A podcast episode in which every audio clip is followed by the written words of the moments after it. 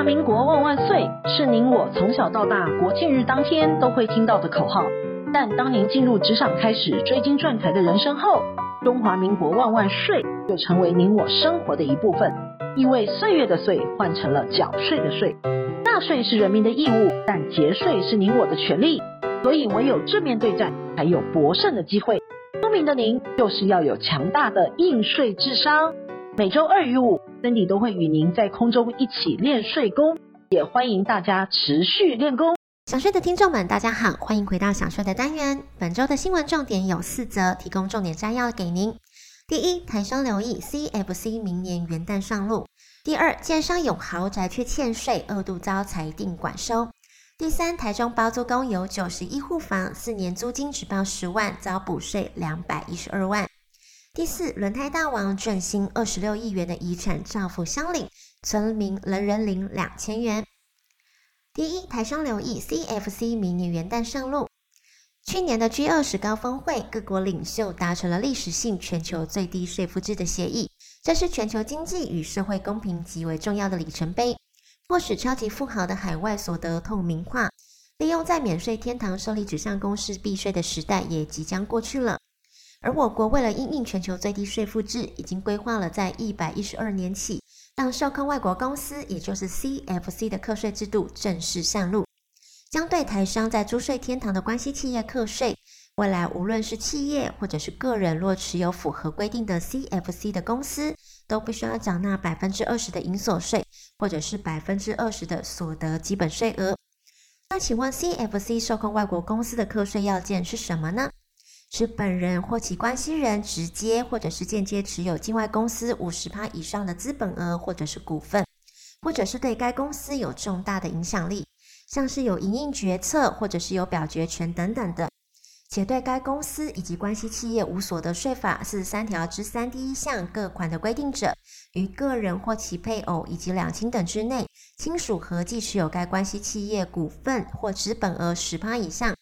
当年度的盈余呢，需要按最低税负制申报的，也就是境内外的所得超过了六百七十万时，海外所得需要用二十趴的税率申报。但是海外所得低于一百万是不用申报的。不过财政部在审查细则当中也设立了个人 CFC 避风港的条款。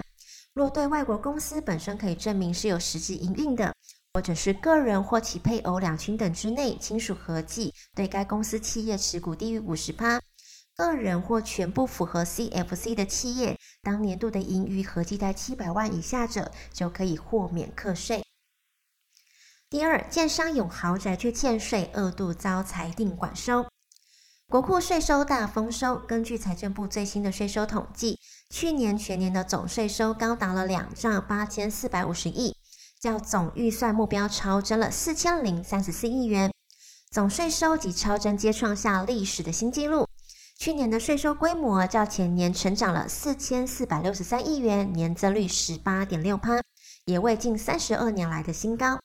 展望今年的税收，去年前三季上市柜公司税收净利成长了八十四点四八，较前三季的营收也增加了十八点四八，都渴望推升今年的税收。不过，由于去年的税收丰收创下了高基期，成长空间自然就有限了，后续可密切关注。税收创新高，也要归功税务人员的努力。现在已经进入了网络查税的时代，想要逃税门儿都没有。台东某郑信的建商涉嫌逃漏税六百多万元，经南区国税局台东分局移送强制执行。法务部行政执行署花莲分署追税十多年，数度申请管收失败了。前年花莲高分院总算针对郑信建商担任负责人期间的欠款两百三十四万裁定管收。郑姓建商呢，怕被关，隔天就缴清欠税了，暂时免被管收，但是仍有高达三百五十万元的欠税。而郑姓建商卸除公司负责人之后，将公司转手给无资历的原住民人头名下，并将公司的资产移转给配偶以及第三人的名下，明显是有脱产的事实。且郑姓建商出门在外是以市价五百万元的宾士轿车代步，出入境频繁，信用卡呢并有高级轿车保养的消费记录，习惯奢华的消费，都是隐匿财产、佯装无资历的人，二度被管收裁定获准。第三，包租公有九十一户房，四年租金只包十万，遭补税两百一十二万。政府高度关注炒房的行为，财政部去年八月启动了个人间房屋租赁所得专案查核计划，截至去年年底为止，约有两百二十六位囤房大户在收到辅导函之后，承认是包租公，并自动补缴所得，共补税约一千四百二十七万。四月启动了第二波为期两年的专案查核计划，查房的范围将扩大，也就是囤房中户要小心了。若当包租公用逃税，恐难逃税局的列税法网。本次专案呢，查到辖内一名医生名下持有九十一间的房子，紧邻台中一中商圈以及学区。不仅是将房屋出租给学生，还会租给自己的员工。但是在过去四个年度之间，但是他只有在一百零五年以及一百零八年各申报五万多的租赁所得，其余的年度都没有报。以税率四十趴来推算，四年只缴约四万。令国税局怀疑他有隐匿大笔的租赁收入，难道他是佛心的包租公吗？第一次通知他补缴，这位包租公还是只申报部分的收入，但国税局比对一般的行情，认为他还是有所隐瞒，再给他最后的通牒。果然，第二次他就坦承有数百万的租金收入，补报过去四年未申报的租赁所得合计高达了五百三十万。国税局再次提醒，个人出租房屋的租金收入需要依照所得税法的规定列报租赁所得。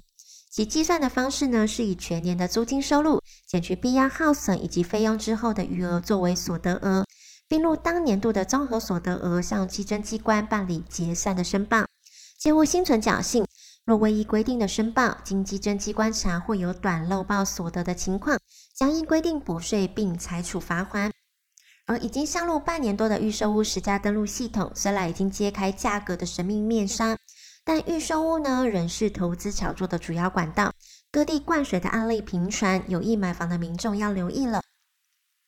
预售屋的市场炒作乱象不断，实价登录又以换约不需要更正资料、解约原价格不需要撤销两大缺失最为离谱。而针对换约不申报、解约不撤销，内政部日前下重手了。祭出全面禁止预售屋换约转售，解约要申报登录修正案因应，但还是要等待修法通过才能执行。还有一些增加房价的名目，像是行之有年的建商附赠家具装潢，但是这些价格呢都包含在房价之内一起登录了，或者是有些业者会跟买家在契约之内明定了保留款一百万作为交屋款，但是买家明明没有付这笔钱，因一百万早已包含在总价之内。业者就以此多报实价登录的价格，以此误导消费者。新的一年到来，税制上也出现不少的变化。在个人税的方面，今年的免税额、扣除以及课税集聚都有调整，但要在明年报税才会有感觉。今年五月申报一百一十年的综合所得税时，只有受到基本所得额上修的影响。但值得注意的是，去年七月一号开始上路的房地合一税二点零，将预售屋交易符合一定条件的股权交易区纳入课税的范围。而且是采分离课税的，不再像以往一样会跟综所税一起报缴了，意味着去年发生的预售屋交易案件会分成两种的课税模式。六月三十号以前的发生案件会属于财产交易所得，必须要合并到今年五月综合所得税进行申报；而七月一号以后的预售屋交易案件则属于房地合一税课税的范围，采分离课税，税率依持有期间而定。短期出售将会被课征三十五趴到四十五趴的重税。除了预售物交易之外，个人已成立公司持有管理不动产，并已出售公司股权代替房地产所有权，从去年七月一号开始也纳入房地合一税的课税范围。第四，轮胎大王振兴二十六亿元的遗产照福乡里，村里民人人领两千元。第四，轮胎大王振兴二十六亿元的遗产照福乡里，村民人人领两千元。彰化县大林乡因为有轮胎大王罗杰近二十亿元的遗产，目前乡库盈余超过了十六亿元，成为全台最富有的乡镇。彰化县大林乡原本是平乡，由于工库的拮据，编列工程都是一大问题。但是小地方出人才，全球第九大的轮胎厂振兴轮胎，创办人罗杰的妻子九十九年过世的时候，创办人罗杰的妻子九十九年过世的时候，缴交了公所遗产税有十亿两千五百万元。翻身成为县内最富有的乡镇。一百零八年，罗杰病逝，留下来的遗产出估有九十六亿，要缴的遗产税也高达了二十亿元。多亏了大厂诚实申报，让穷乡脱困、咸鱼翻身，成为全台最富有的乡镇，也能照顾到邻里社会福利，积极进行许多的积极建设。也因为这些福利，也成功吸引人口的回流。因此，有不少的乡民顶着低温到乡公所的门口大排长龙排队领红包，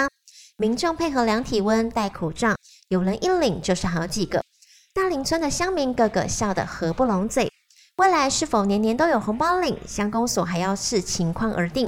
不过每人两千元的红包也让其他的乡镇民众看了好生羡慕。经营之神王永庆曾经说过：“您的一块钱不是一块钱，您存下来的钱才是您的钱。”